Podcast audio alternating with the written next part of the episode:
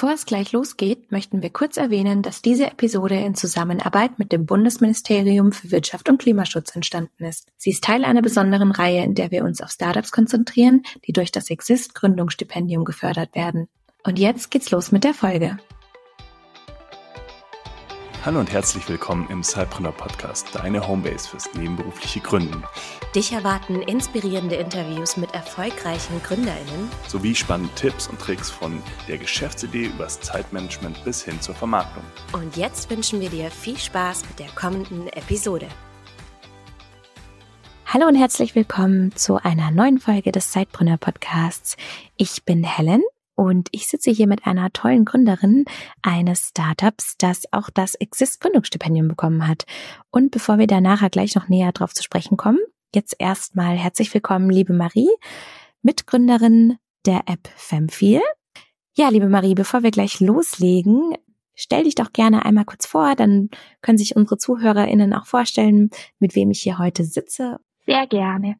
Erstmal hallo und vielen Dank für die Einladung ja schon richtig gesagt hast, ich bin die Marie von Femfeel. Ich habe zusammen mit meinen zwei Mitgründerinnen Jana und Michi Femfeel vor jetzt mittlerweile zwei Jahren gegründet, beziehungsweise vor drei Jahren haben wir gestartet während unserem Studium am KIT. Und mit Femfeel begleiten wir Frauen durch die Wechseljahre. Perfekt, vielen lieben Dank. Ähm, wir haben eine ganze Reihe an spannender Fragen vor uns und ja, ihr seid ja ein weiteres Exist. Äh, gegründete Startups äh, beziehungsweise mit dem Exist Gründungsstipendium gefördert und ähm, habt ja kürzlich einen wahnsinnig tollen, aufregenden Move gemacht.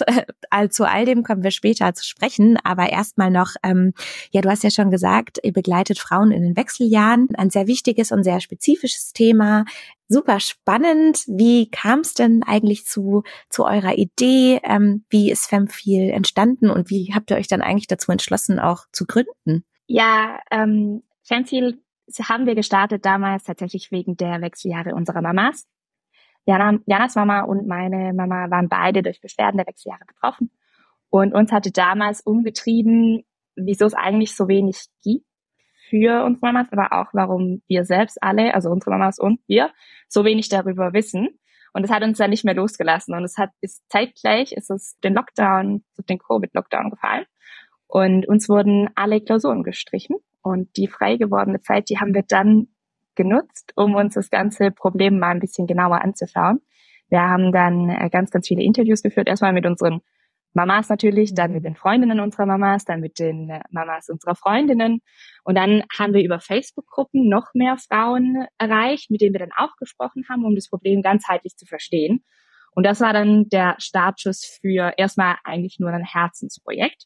Und aus diesem Herzensprojekt ist dann immer mehr geworden, bis wir dann ein Jahr später tatsächlich unsere Masterarbeit drüber geschrieben haben. Und das war dann die Basis für Exist. Wahnsinn. Ähm, ich meine, schon allein während dem Studium, wie du gesagt hast, war irgendwie im Lockdown und da war auch mehr Zeit und das Thema war für euch gerade sehr, sehr präsent. Aber ja, ich kann mir vorstellen, überhaupt das auch während dem Studium irgendwie loszustarten und ähm, dann irgendwie ja auch schon ein bisschen weiter dran zu arbeiten und die Masterarbeit dazu zu schreiben, ist bestimmt auch sehr herausfordernd. Wie würdest du denn diese Zeit beschreiben oder was waren denn so diese größten Herausforderungen für euch?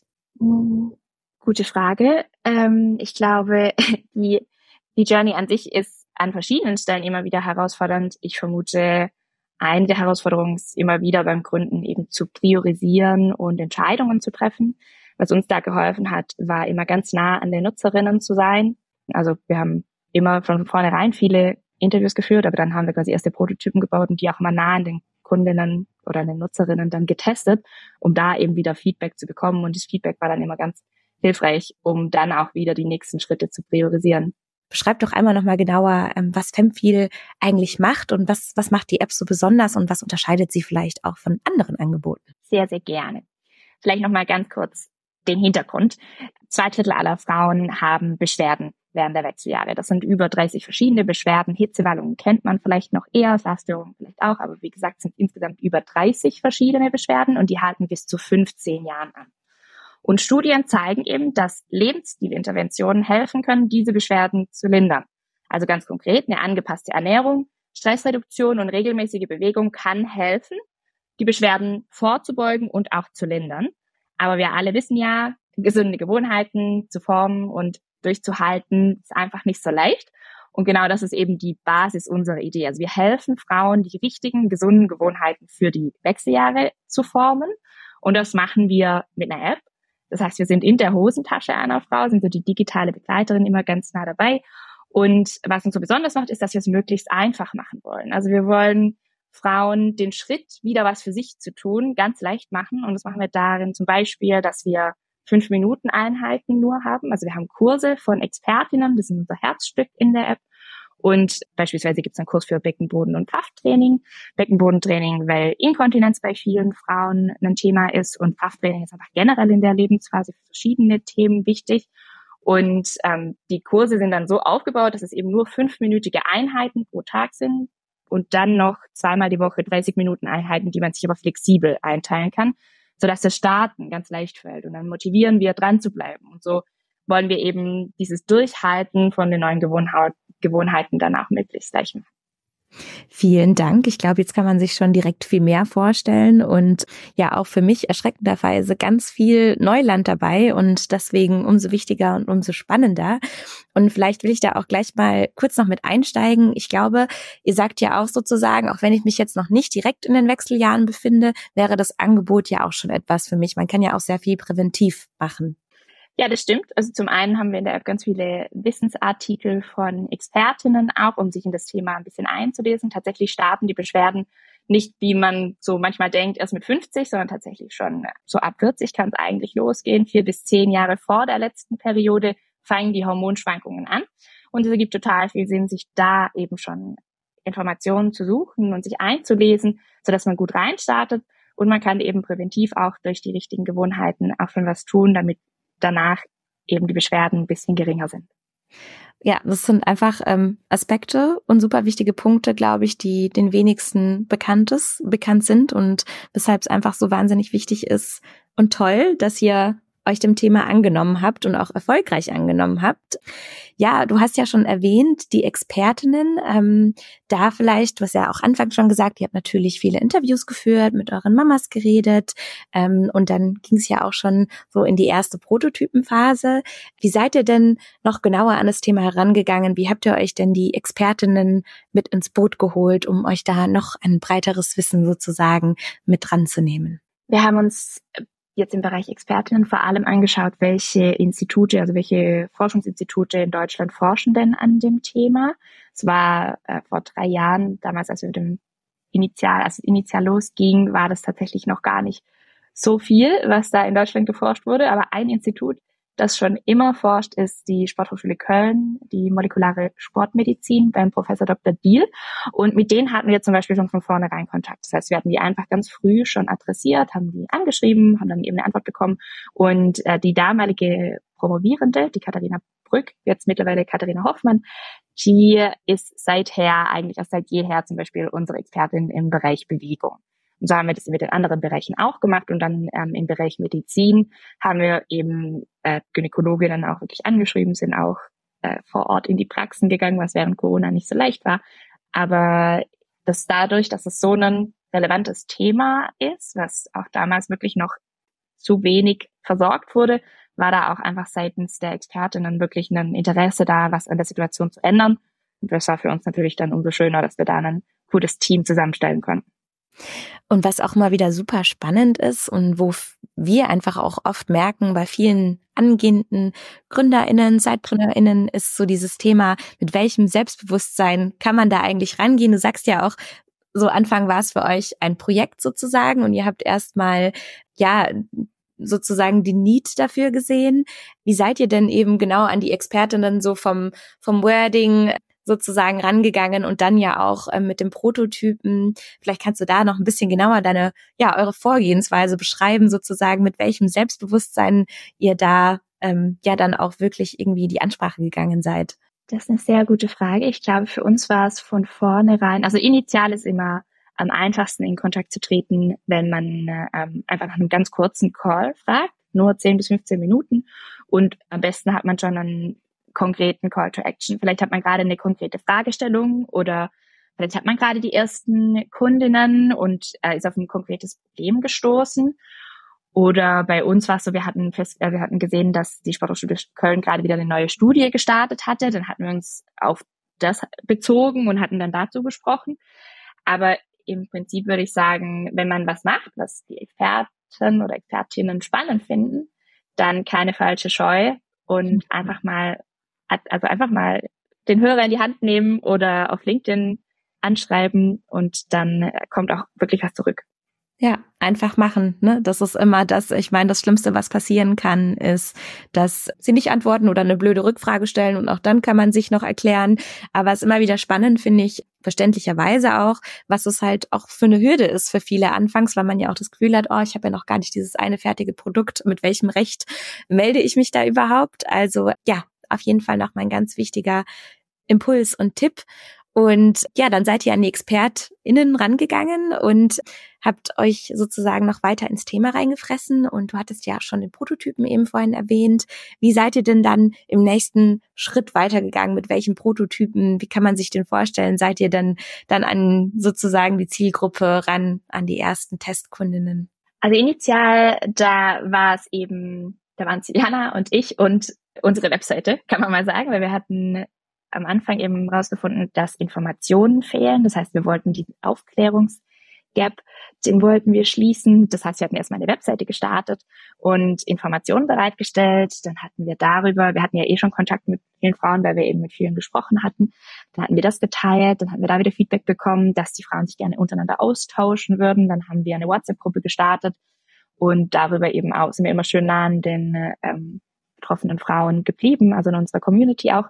Und dann haben wir initial, als wir dann die Idee hatten, dass wir eben diesen, diese Begleitung über gesunde Gewohnheit machen möchten, dann haben wir das auch erstmal in ganz simpel geprototyped. Also wir haben sie über WhatsApp ganz manuell begleitet und haben Übungen geschickt und so versucht zu lernen, auf was es ankommt.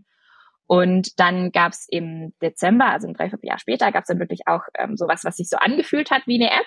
Das war dann äh, in Low-Code und No-Code, da haben wir ganz viel mitgearbeitet, weil Jana und ich beide nicht entwickeln können oder nur die Basics. Und dann haben wir eben uns solche Tools zur Hand gezogen, weil man da echt schon richtig weit kommt.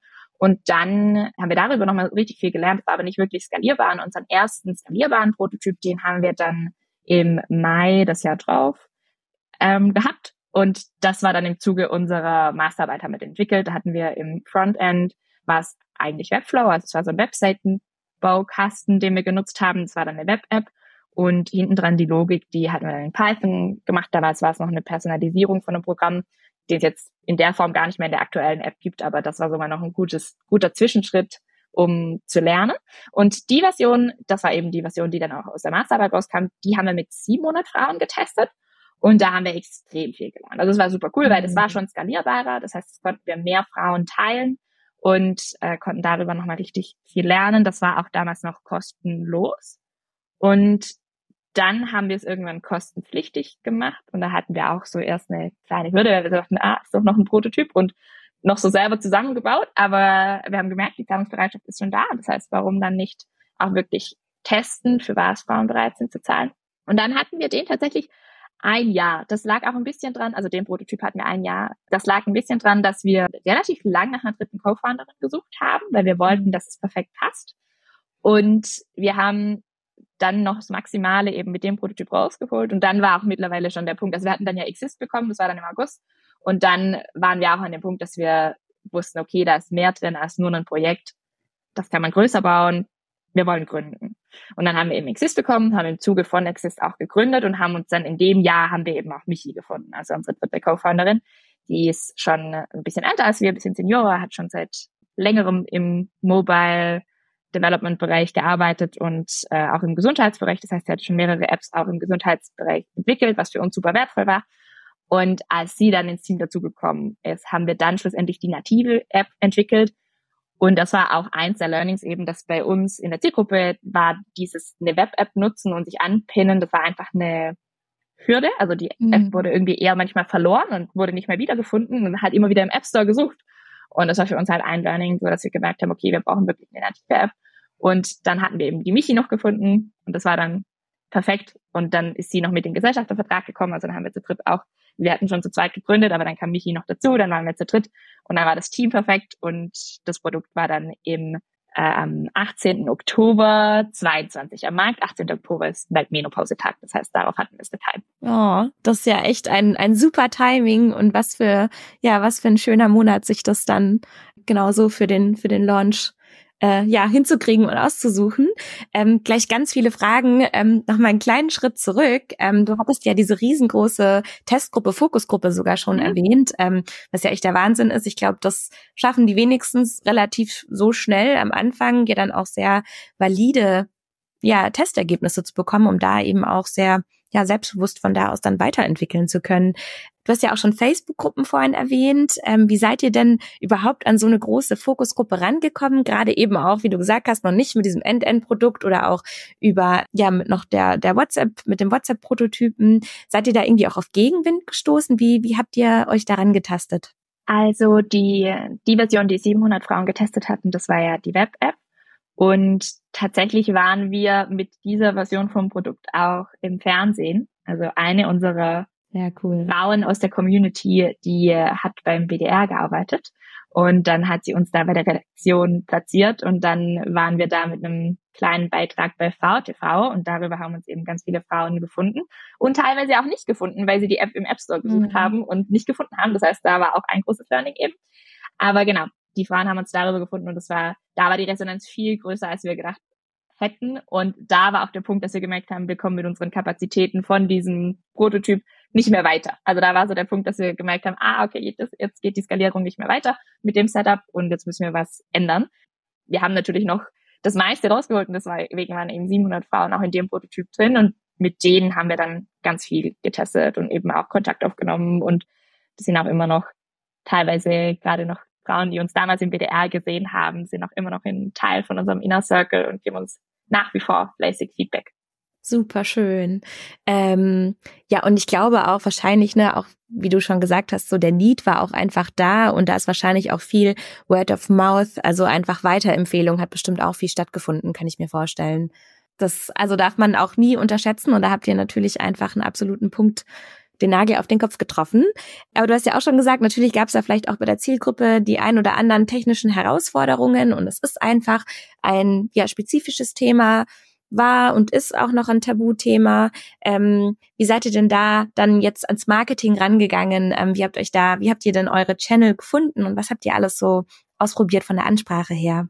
Also wir haben auf jeden Fall ganz viel gemacht, so wie man das halt immer macht. Man versucht verschiedene Channel auszutesten. Wir haben auch äh, von klassisch Flyer, Flyern auf der Straße bis Flyer in Apotheken oder Wartezimmern. Das haben wir natürlich auch alles gemacht.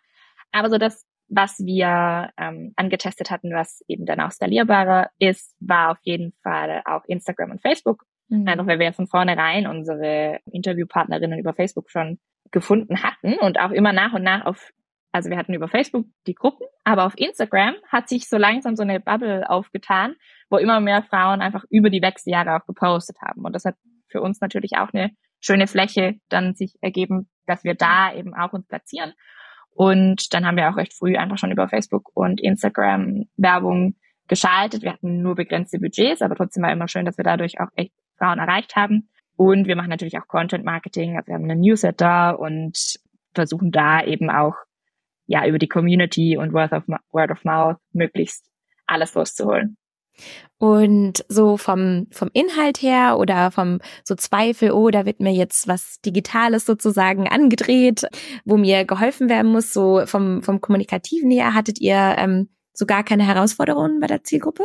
Also ich würde sagen, da war Covid wahrscheinlich nochmal mhm. ein, ein großer Boost auch so im generellen Wellness-Gesundheitsbereich. Ich meine, es ist, glaube ich, immer mehr gewohnt, egal in welcher ja. Zielgruppe, dass man solche Apps nutzt spätestens seit der Covid, äh, seit den ganzen Apps mit QR-Codes, kann auch jeder QR-Code scannen. Und nee, unsere Zielgruppe ist deutlich digital affiner, als viele immer denken. Also wir, mhm. wir hatten initial selber auch nicht so gedacht, aber zum einen adressieren wir Frauen ab 40.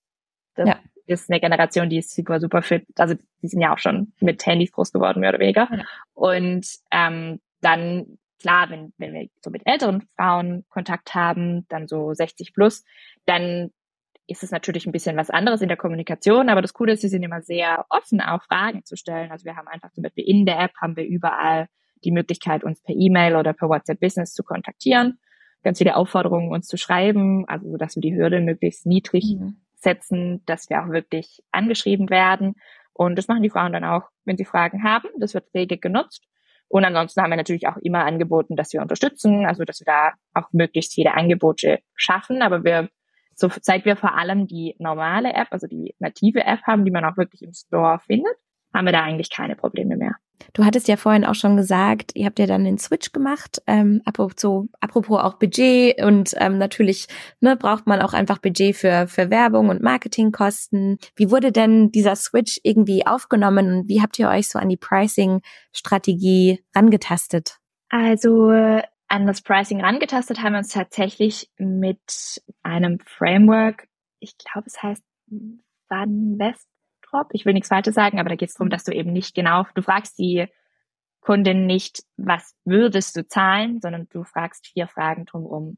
Ja. Und die Methode, die, also so dieses, ab wann würde es sich zu teuer anfühlen, ab wann wird es so billig sein, dass du an der Qualität zweifelst. Und so haben wir dann eben unser Preis initial festgesetzt. Und was war die zweite Frage? Ja, wie ihr euch da so rangetastet hat, auch in der, in der Kommunikation dann, ne? Ist ja dann trotzdem Switch, wenn, wenn die Nutzerinnen gewohnt sind, es gerade noch kostenlos ähm, benutzen zu können. Ähm, ist ja auch mal doch eine kleine Herausforderung. ja, doch, das stimmt. Aber ja. tatsächlich hatten wir das recht frühzeitig dann auch kommuniziert, dass wir gesagt haben, okay, jetzt ist es noch x Wochen kostenfrei, aber wir wollen ja auch Pempil noch lange machen und dafür müssen wir auch ein nachhaltiges Unternehmen aufbauen, dafür müssen wir auch Umsätze generieren. Also wir haben einfach versucht, mit der Kommunikation unsere Nutzerinnen einfach von vornherein die Community mitzunehmen. Und dann äh, hat es so auch gut geklappt, weil wenn jemand was wertig empfindet, dann ist man auch bereit, was dafür zu bezahlen. Und die Transparenz natürlich, ne? Einfach, dass man ja auch sagt, für was brauchen wir die Kosten und ähm, ab dann und dann ist der Switch sozusagen, ist, glaube ich, ja, sehr wichtig und, und sehr, sehr von Vorteil. Und ja, vielleicht magst du auch noch beschreiben, bei welchem Pricing-Modell ihr denn jetzt gerade seid. Ähm, habt ihr auch irgendwie euch für eine kleine Freemium-Phase entschieden? Ähm, das glaube ich auch noch super spannend. Genau, also wir haben ein Freemium-Modell. Teile der App, die sind immer kostenfrei und die Kurse, die also das Herzstück sind, die sind kostenpflichtig. Und da haben wir ein Abo-Modell und da ist eben je nachdem, wie lang man das Abo abschließt, desto günstiger ist es. Wenn man ein Monatsabo hat, dann kostet es 11,99. Bei drei Monaten kostet es 32,99, also 11 Euro pro Monat. Und wenn man ein Jahresabo hat, dann kostet es 7,50 Euro im Monat. Und was würdest du sagen, ist so ja der Durchschnitt? Wie lang, wie lang bleiben die Frauen circa irgendwie bei euch? Gerade ist es ähm, vier Monate, was mhm. so wo Tendenz steigend. Ja, alles klar, cool.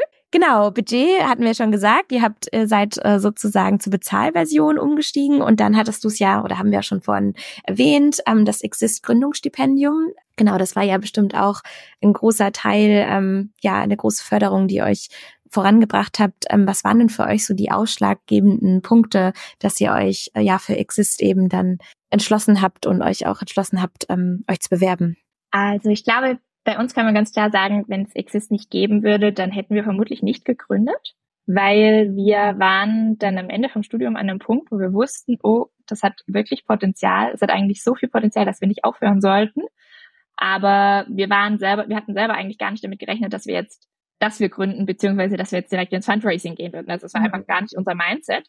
Und dann ähm, war Exist wirklich irgendwie perfekt, um zu sagen, okay, wir haben jetzt ein Jahr, wir haben verschiedene Hypothesen und die Hypothesen, die können wir jetzt in dem Jahr testen und unser Produkt wirklich fertig für den Markt zu machen, also Market Access Ready. Und das haben wir voll ausgenutzt, waren da auch super dankbar, hatten während durch die Masterarbeit hatten wir auch eben diese wissenschaftliche Grundlage, die man ja braucht. Und dann war es, ja, dann war eigentlich relativ klar für uns, dass wir den Versuch auf jeden Fall starten und uns bewerben. Und es hat ja auch geklappt. und wie du schon gesagt hast, es gibt natürlich ein paar Faktoren ähm, und bei der Bewerbung gibt es natürlich auch einiges ähm, ja zu beachten. Welchen Rat würdest du denn jetzt irgendwie unseren ZuhörerInnen geben? Ähm, was, was wäre jetzt irgendwie besonders wichtig, wenn, wenn man die Exist Förderung in Anspruch nehmen möchte? Worauf sollte man unbedingt achten? Ich glaube, ich würde die Bewerbung an sich, die würde ich nicht als nerviges To-Do sehen, sondern eher als Chance, nochmal seine Grundannahmen zu hinterfragen und wirklich aufschreiben zu müssen. Ich glaube, jede Deadline, jede Bewerbung ist immer sehr, sehr gut, um nochmal besser zu werden, zu formulieren, was man eigentlich macht und welchen Wert man eigentlich schafft. Und für uns war es zum Beispiel der Zeitpunkt, an dem wir zum ersten Mal auch einen, das Financial Planning machen mussten, also wirklich auch die, das Finanzielle dahinter sich überlegen und das Wissensmodell sich zu überlegen. Und das war schon richtig gut, dass man da mal dazu gezwungen ist. Und wir hatten, also sind ja, glaube ich, 25 bis 30 Seiten, da 25 Seiten, die man schreiben muss. Und wir hatten uns dann halt einfach zwei Wochen geblockt und dann haben wir zwei Wochen mal ganz, ganz intensiv versucht, alles runterzuschreiben. Vielleicht war es auch Vielleicht wird man es auch schneller und noch effizienter schaffen. Für uns war es damals, wir hatten noch nicht viele Texte, auf die wir es hätten basieren können. Wir hatten davor noch nicht so viele Bewerbungen gemacht. Deswegen war es jetzt noch mal ein bisschen, schon noch mal ein initialer Aufwand. Aber wenn man sich überlegt, was man dann ja dafür bekommt, ist der Stundenlohn ja dann doch auch ganz hoch. Absolut. Und ähm, was würdest du sagen? Wie lange habt ihr dann tatsächlich gebraucht vom vom ja Anfangen zu sammeln äh, an an Texten bis ja bis ihr wusstet, dass ihr tatsächlich die Förderung bekommt? Oh, gute Frage. Ich glaube, wir hatten, also wir haben es wirklich, wir hatten, wir haben zwei Wochen, haben wir das ganz, ganz intensiv gemacht, aber wir hatten da auch schon ein bisschen Vorarbeit, weil wir von unserem Betreuer am KIT natürlich auch gut vorbereitet wurden, was die Inhalte angeht.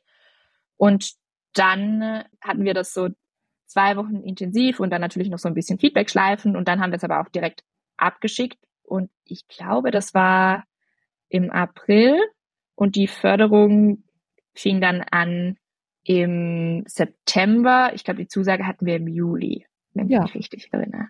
So etwa war die Timeline. Ja. Da wart ihr ziemlich fix, würde ich sagen. Wir haben uns ja schon mit einigen Exist äh, geförderten Startups unterhalten und wie du schon gesagt hast, natürlich in der Bewerbung sind für manche mehr, für manche weniger super viele Punkte drin, mit denen man sich vielleicht vorher auch noch nicht beschäftigt hat, wenn man jetzt nicht aus dem Bereich kommt, aber die natürlich so oder so wichtig sind, dass man, ähm, ob es dann klappt oder nicht, aber wenn man gründen möchte, muss man sich nun mal mit Financial Planning und Co. auseinandersetzen. Aber ich würde sagen, da wart ihr fix. cool, cool, vielen Dank. Ja, und wie ich schon vorhin ein bisschen gesagt habe, ich glaube, an der Stelle dürfen wir auch nochmal herzlichen Glückwunsch sagen zu einem ganz großen Schritt ja, über den sich, glaube ich, den sich viele GründerInnen am Anfang am Anfang ihres Prozesses irgendwie als Ziel setzen. Ihr habt ähm, Femfil erfolgreich an die Medice Health Family verkauft. Ähm, wie kam es denn dazu? Ähm, war das schon immer der Plan? Vielleicht magst du uns da einmal auf die Reise mitnehmen und uns inspirieren. Sehr gerne. Ja, wir hatten nach Exist hatten wir nochmal eine Anschlussfinanzierung über das Media Lab Bayern. Da hatten wir nochmal 40k Equity Free bekommen über das Fellowship dort und danach nochmal 50k. Und dann waren wir an einem Punkt, wo wir ähm, die App am Markt hatten und nur so ein bisschen Budget, aber uns war klar, okay, entweder, wenn wir jetzt skalieren wollen, dann brauchen wir nochmal externe Finanzierung. Und im Zuge dessen hatten wir mit ersten potenziellen Investoren gesprochen und da eben auch mit potenziellen strategischen Investoren. Und im Zuge dessen sind wir zum ersten Mal auch mit Pharmaunternehmen in Kontakt getreten und da hatten wir ähm, einen ersten Interessenten, die selber auch im Wechseljahrebereich was machen. Und so sind wir überhaupt erstmal auf die Idee gekommen, dass es eigentlich auch die Möglichkeit gibt, direkt zu verkaufen und das gemeinsam dann in diesem Unternehmen dann weiterzubauen und eben zu skalieren. Und mit dem ersten Interessenten ist es dann nichts geworden, aber mit Medice eben schon. Ähm, es ist ein super Fit, weil Medice noch eine andere Tochterfirma hat, die ein Medikament, ein pflanzliches Präparat gegen Hitzewallungen auch am Markt haben. Damit sind sie Marktführer in Europa, haben auch einen sehr guten Evidenznachweis, also wirklich auch Studien, die, die zeigen, dass das wirklich wirkt.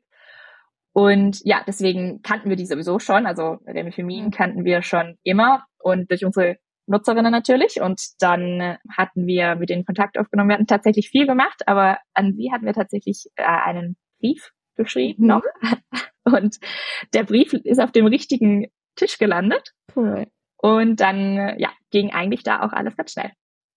Wenn du sagst ganz schnell, was für einen Zeitrahmen können wir uns da ungefähr vorstellen?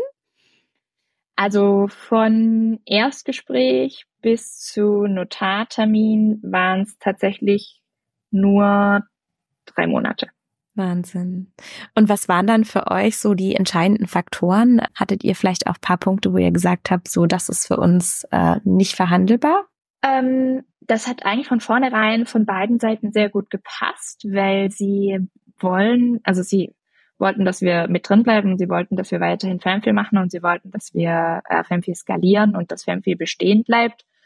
Und dann hat es auch so von den Werten ganz gut gepasst. Also Medices Familien geführt in dritter Generation. Und von den Werten hat es auch gut gepasst und von allem einfach. Also Setting war einfach gut. Mhm. Und wir sind jetzt einfach als internes Team dort in der Digitaltochter. Dort werden auch noch andere digitale Produkte gebaut und irgendwie ist total cool, dass es dort noch ein bisschen auch, also es ist ein recht agiles Setting in der Tochterfirma, weil wir jetzt doch ja, eigentlich sind wir jetzt im Pharma-Mittelstand gelandet, aber unser Alltag ist auch noch recht agil und flott. Da sind wir sehr dankbar für.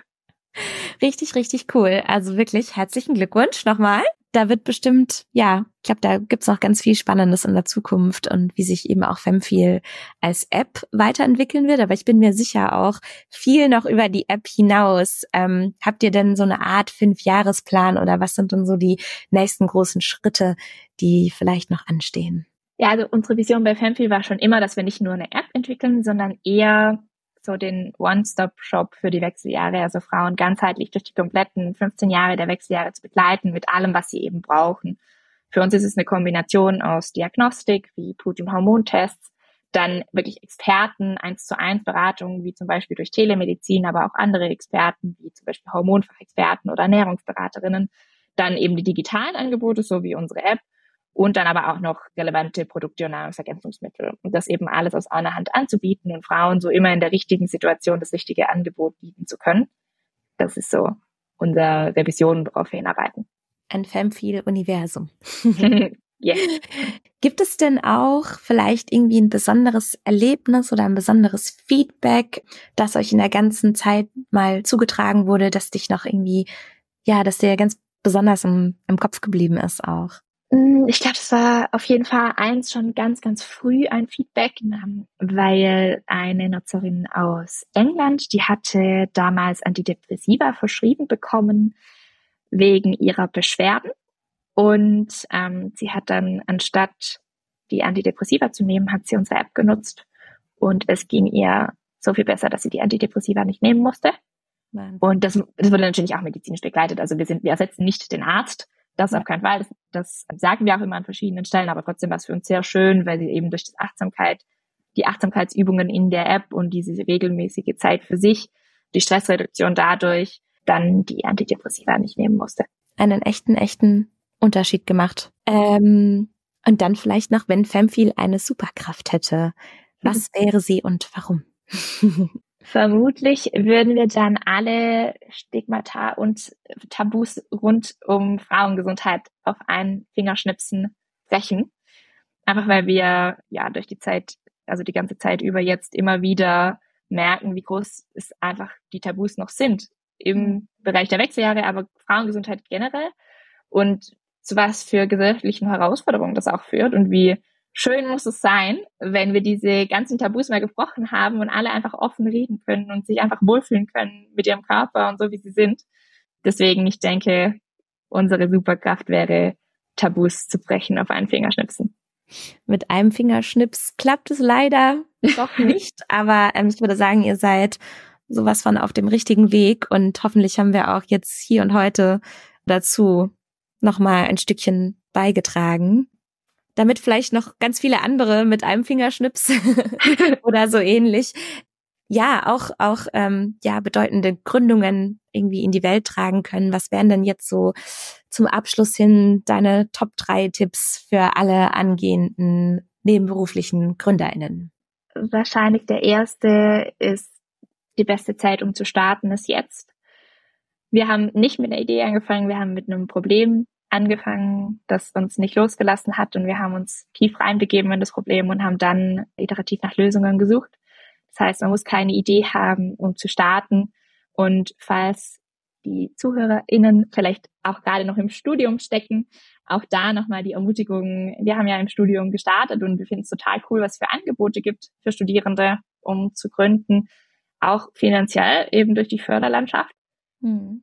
Und man kann so schnell so viel lernen. Also auch wenn es jetzt nicht geklappt hätte mit dem Verkauf, ich glaube, es gibt wenig andere Berufe, in denen ich so kurzer, in so kurzer Zeit so viel hätte lernen können. Also es ist einfach eine mega Chance. Das heißt, jetzt starten. das war die Eins.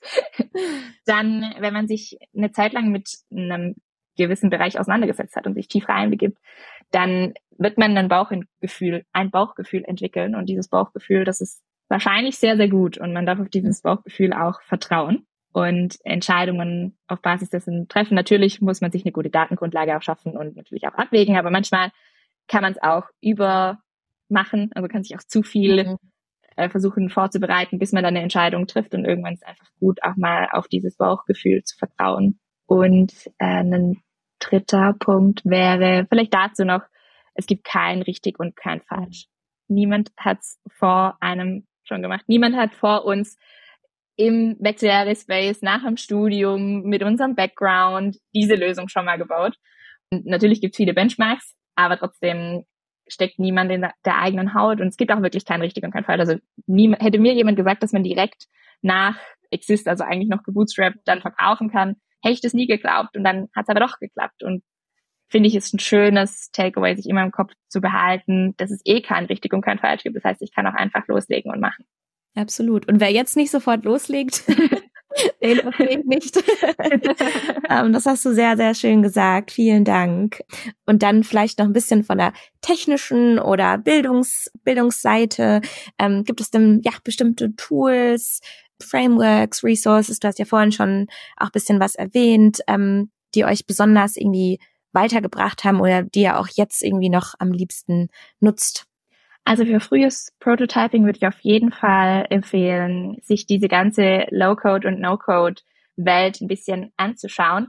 Es ist super schnelllebig und da tut sich mega viel. Und mittlerweile kannst du da wirklich super leicht hm. alles Mögliche prototypen. Und uns hat es mega geholfen, weil wir halt eben initial noch keine Entwicklerin hatten. Klar, wir haben selber ein technisches Verständnis und haben auch selber ein bisschen gecodet, aber so dieses, die, die Möglichkeit, super leicht ein Tech-Produkt zu bauen. Da sollte man sich ganz genau angucken, was man da selber machen kann und einfach schnell selber prototypen kann.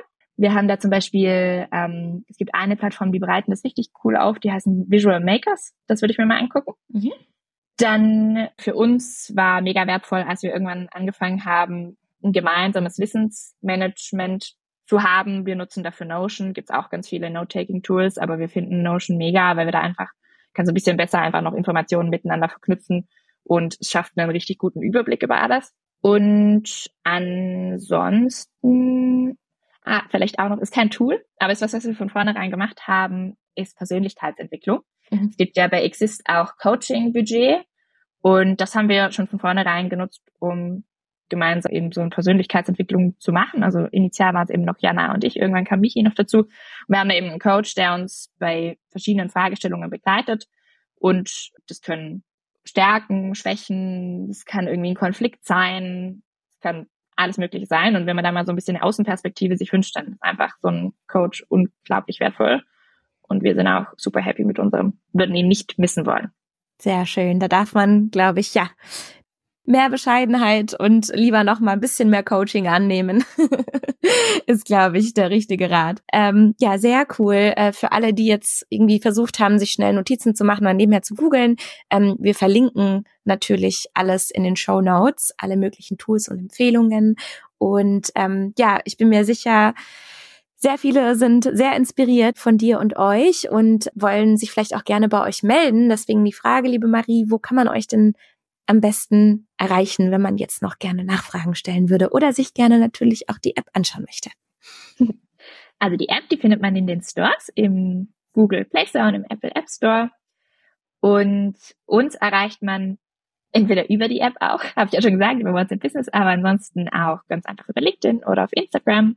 Einfach Fanfeel eingeben oder unsere Namen und dann findet man uns ganz leicht. Perfekt. Das wird auf jeden Fall auch alles verlinkt. Und ja, vielen Dank, liebe Marie. Damit sind wir auch schon am Ende. Ja, ein wirklich schönes Thema und eine wahnsinnig inspirierende Geschichte. So viel Power mit dabei und ähm, so viel Gas. sehr, sehr cool. Ja, auch von mir einfach ein herzliches Dankeschön, dass du dir heute die Zeit genommen hast und ja auch mich nochmal sehr inspiriert hast. Und ähm, ich bin mir sicher, unseren ZuhörerInnen geht's genauso. Vielen Dank. Vielen Dank und lieben Dank euch fürs Zuhören und bis zum nächsten Mal. Du möchtest noch mehr übers nebenberufliche Gründen erfahren? Dann schau doch jetzt mal auf sidepreneur.de vorbei oder komm einfach in unsere Sidepreneur Community und tausch dich mit vielen anderen nebenberuflichen GründerInnen aus.